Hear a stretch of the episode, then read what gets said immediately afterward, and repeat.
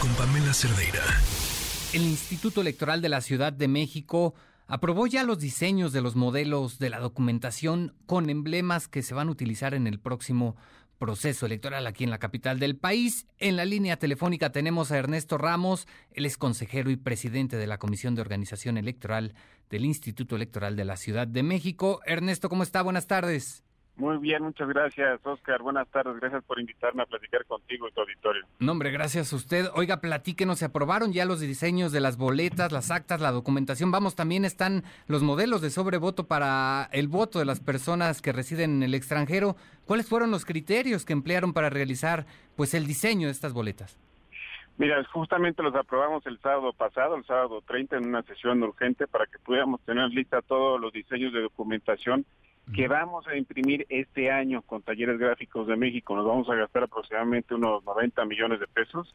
Estamos hablando de 25 millones de boletas solo para la elección de la Ciudad de México, para la elección de jefatura de gobierno, diputaciones y alcaldías. Y también, como, como bien decías tú, la Diputación Migrante, las votaciones que hagan nuestros chilangos y chilangas desde el extranjero, ¿no? Sí, claro. Aquí lo importante sería ver eh, eh, los criterios, eh, consejero, los criterios que emplearon para diseñar precisamente estas boletas. Está garantizada, digamos, que no habrá ninguna confusión a la hora de que los ciudadanos, bueno, ejerzan su voto.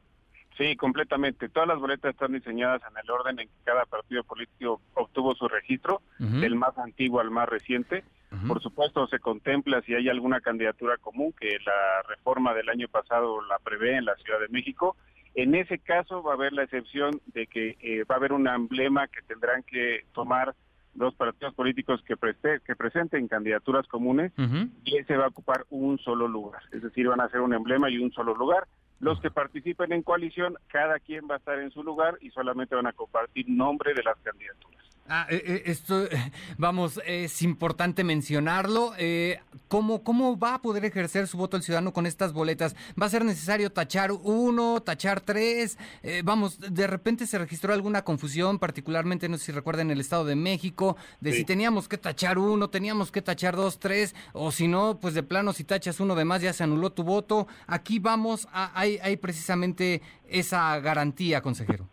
Sí, justamente lo, que queremos también es gracias a, por ejemplo, tu promoción, que la gente sepa que con, un, con una sola marca es suficiente para la candidatura que desea apoyar, para cualquier tipo de elección.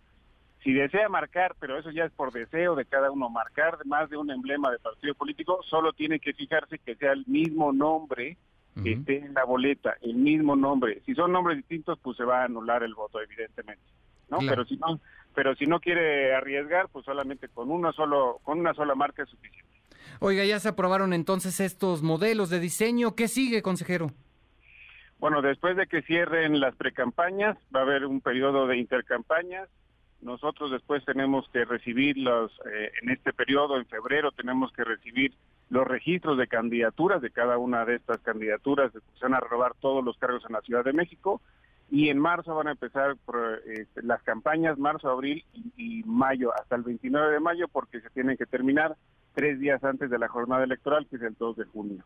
25 millones de boletas, entonces, eh, ¿me repite cuál fue el costo que se rogó? Vamos, vamos a gastar 90 millones de pesos, son 25 millones de boletas, como medio millón de actas y, y el resto en documentación que nos va a servir de apoyo, por ejemplo, las sábanas que se publican afuera de las casillas, el sobrevoto para el extranjero, etcétera, ¿no? E, es bastante dinero como para que la ciudadanía no acuda a votar, ¿no? Exacto, es muy importante que participen, que decidan, sobre todo porque con esta participación decidimos quién toma las decisiones eh, importantes de política en la Ciudad de México, ¿no? En nuestro futuro también. Claro, claro. Bueno, pues estaremos al pendiente consejero de lo que ocurra. Por lo pronto ya está el diseño de estas boletas. Hay garantía de que no va a haber confusión para que la ciudadanía pueda ejercer su voto. Le agradezco mucho que tenga buena tarde. Muchas gracias a ti, Oscar. Un saludo a ti y a tu audiencia. Noticias MBS con Pamela Cerdeira.